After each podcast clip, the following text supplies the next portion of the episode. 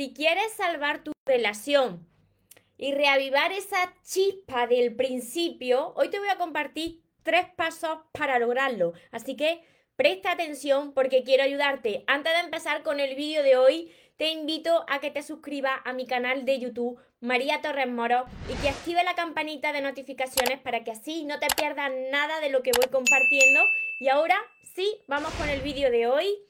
¿Cómo salvar tu relación? Hola soñadores, espero que estéis muy bien, espero que estéis enfocados en eso que vosotros queréis ver en vuestra vida, que estéis dejando ahí de lado lo que no queréis y sobre todo que os estéis amando de cada día un poquito más porque ahí está la clave de no tener que estar esperando ni necesitando y ya por fin saber seleccionar lo que es amor y de lo que te tienes que alejar.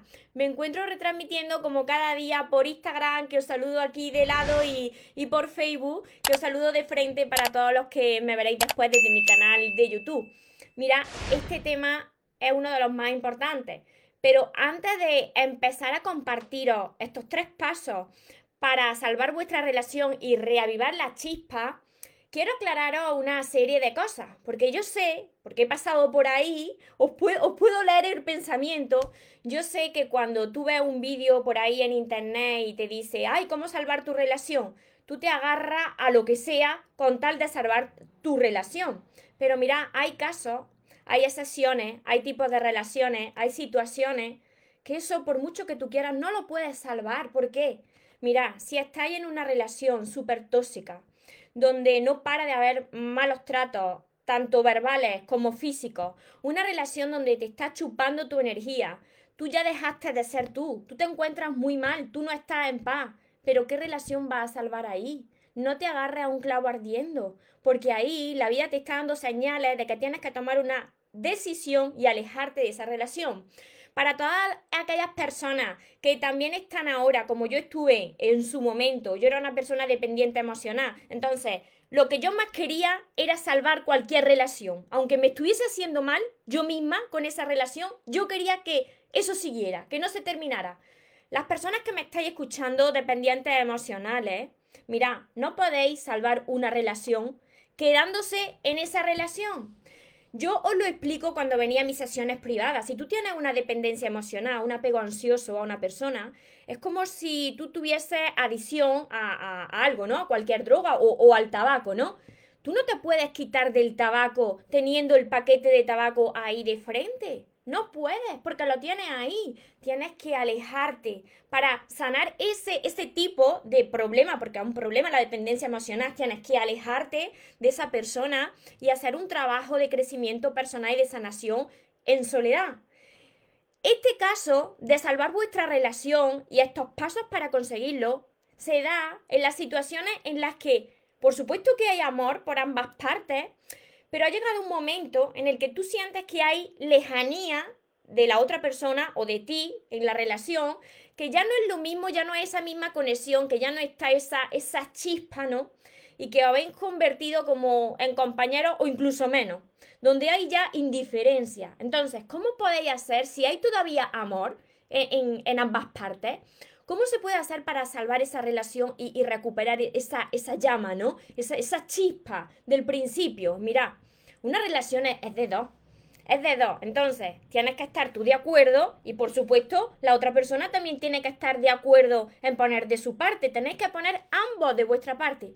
Porque, mira, muchas veces me venís y decís, María, yo estoy poniendo mucho de mi parte, estoy mejorándome, entonces parece que tú solamente estás haciendo ese trabajo, ¿no? De, mejorarte y de salvar esa relación y la otra persona no. Entonces estás remando, estás remando la marca, la barca tú solito o tú solita. Llega un momento en que ya te cansas de remar solo y tiras los remos y se hunde la barca porque la otra persona no pone de su parte. O también puede llegar un momento en el que tú escoges un camino y estás remando y la otra persona escoge otro camino y está remando por otro lado.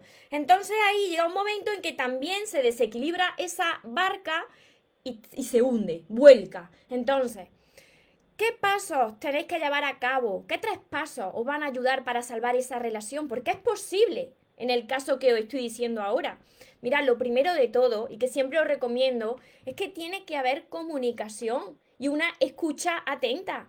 Mira, muchas veces me decís, María, es que eh, mi pareja ya no es la misma persona del principio porque apenas me muestra atención, no, no tiene los mismos detalles, se muestra muy distante.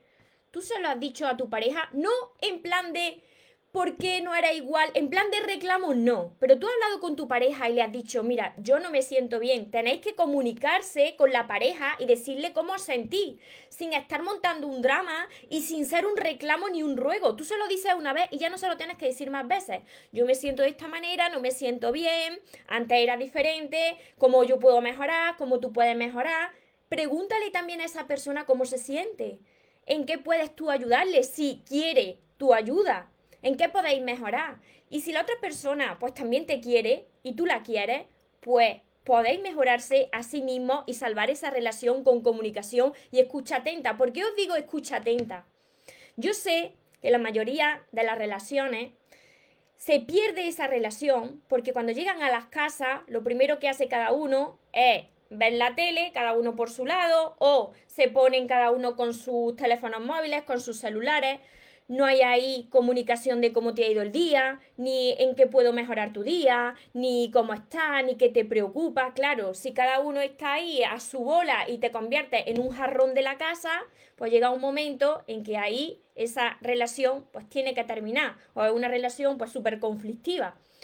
Mira, cuando están esos conflictos es porque falla la comunicación. Por supuesto que en una relación hay conflictos, pero cuando el mayor protagonista de tus días son los conflictos, ahí está fallando la comunicación, ese entendimiento y escucha atenta. Segundo paso que tenéis que dar, tenéis que pedir perdón y perdonarse. Tenéis que decirle a la otra persona en lo que vosotros pensáis que habéis, que habéis fallado y por supuesto que la otra persona lo haga también. Esto es de dos. Una persona sola no lo puede hacer. La otra persona también tiene que hacerlo porque si no, de nada sirve. De nada sirve que aplique esto tú solo, como te he dicho al principio. Apoyarse, ¿a qué me refiero con apoyarse mutuamente? Muchas veces, cuando estamos en una relación, hay un momento en, el que las personas cambiamos. Y puede ser que en un primer momento, pues a ti te gustará una cosa y ahora has descubierto que tu pasión está, por ejemplo, en escribir, ¿no? Que está en escribir, en, no sé, estar en redes sociales, en dedicarte al crecimiento personal como yo, y la otra persona tiene otro camino, pero te apoya. Te apoya en tus sueños, no te corta la ala y te dice, mira, si tú te vas a dedicar a eso, conmigo no cuentes. No, está ahí porque te quiere y te apoya y tú le apoyas en sus sueños, aunque haya cambiado de meta y de sueño, pero está ahí para apoyarse. Esto es muy importante para salvar una relación, que no te reste, sino que te sume. Y el tercer paso, y este también lo recuerdo en las sesiones cuando, cuando venía a mis sesiones y también lo tenéis aquí en este mi sexto libro que es súper importante, Manual para disfrutar del amor, os va a ayudar muchísimo en este tema de las relaciones. Mira, el tercer paso es que tenéis que recordar, tenéis que recordar que os enamoró del uno y del otro. Porque si tú no puedes ver algo positivo de la persona que tienes a tu lado, malo. Pero también en el otro extremo, si tú estás idealizando a la persona que tienes a tu lado y no lo sabes ver defectos, malo también. Tenéis que recordar que os enamoró de la otra persona, cuáles son esas cualidades, enumerarlas en una, en una hoja y decírselas. Y también cómo fue ese periodo de conquista. ¿Cómo te conquistó la otra persona? ¿Cómo tú actuabas? ¿Cómo tú le conquistaste? Porque mira, una de las causas de que esas relaciones, de que esa relación vaya mal o de que esa llama se vaya apagando, es que las personas, una vez que están en la relación, como ya tienen el trabajo hecho, se olvidan. Se olvidan de conquistar a la persona que tienen al lado cada día. Entonces, tenéis que recordar que os enamoró y establecer una serie de momentos y de día a la semana para volver a conquistarse, para hacer cosas juntos, eh, para tener citas románticas juntos, para recordarse pues mm, las virtudes que tenéis, recordarlas y no dejarlas ahí de lado, esos detalles, si eres una persona pues que te gustan los detalles, decírselo también a tu pareja, porque muchas veces las parejas no, no somos adivinos, tienes que decirle lo que te gusta, no cambiar a la otra persona, sino decirle también lo que te gusta, para que la otra persona pueda actuar y tú también hacerlo con la otra persona. Así que estos tres pasos son súper importantes a la hora de tú querer salvar esa relación donde tú sabes que hay amor, simplemente hay un distanciamiento por un motivo u otro, de que por el trabajo, de que haya niños, pero que sí que hay amor donde no se ha producido una relación tóxica de malos tratos, eh, de falta de respeto constante, ni ha habido infidelidad, porque cuando llegan a esas situaciones más límite, por supuesto que estando los dos juntos viviendo, no se puede resolver ese conflicto ni salvar esa relación. Tiene que haber un distanciamiento físico para que haya una sanación por ambas partes. Pero cuando son estos conflictos frecuentes, donde todavía hay amor y que se pueden salvar, esta es la forma de salvarlo antes de que sea demasiado tarde. Así que yo espero que este vídeo lo volváis a ver, reflexionéis sobre esto, lo anotéis, las personas que estáis en una relación, que queréis recuperar esa, esa conexión del principio, para las personas que estáis conociendo a alguien también os sirve, o para las personas que todavía no tenéis a alguien, pero que tengáis estas tres claves presentes, porque una relación pues es como una planta, hay que cuidarla, hay que regarla. Y mirad, si la riegas demasiado, que es lo que yo os digo siempre, si dais demasiado amor, pues la planta puede ser que se termine ahogando y se seque. Y si la regáis demasiado poco, pues y le dais demasiado poco amor, pues esa, esa planta también termina secándose. Entonces, hay que amar sin dejarse de lado y en su justa medida. Espero haberos ayudado con, esta, con todas estas recomendaciones, que lo pongáis en práctica, que me contéis y ya sabéis que todo esto y muchísimo más lo encontráis también en mis libros y este libro os va a ayudar mucho porque además tiene ejercicios para que lo hagáis aquí, para que lo hagas tú, para que lo haga tu pareja, para que lo tengas en cuenta antes de empezar una relación y por supuesto no te pases al sexto libro así del tirón y empieza por el primero porque todo está, todo nace desde dentro de ti, desde la sanación de tu herida y de ahí hacia afuera. Os saludo a todos los que estáis por aquí, por, por Instagram, por Facebook. muchos, muchos estáis por aquí. Hola Janet desde México, Ingrid, desde Argentina, hola José Luis, Liana, Juana, desde Argentina, Gustavo, desde Argentina también Ana. Muchísimas gracias, muchas bendiciones a todos vosotros también. Pami.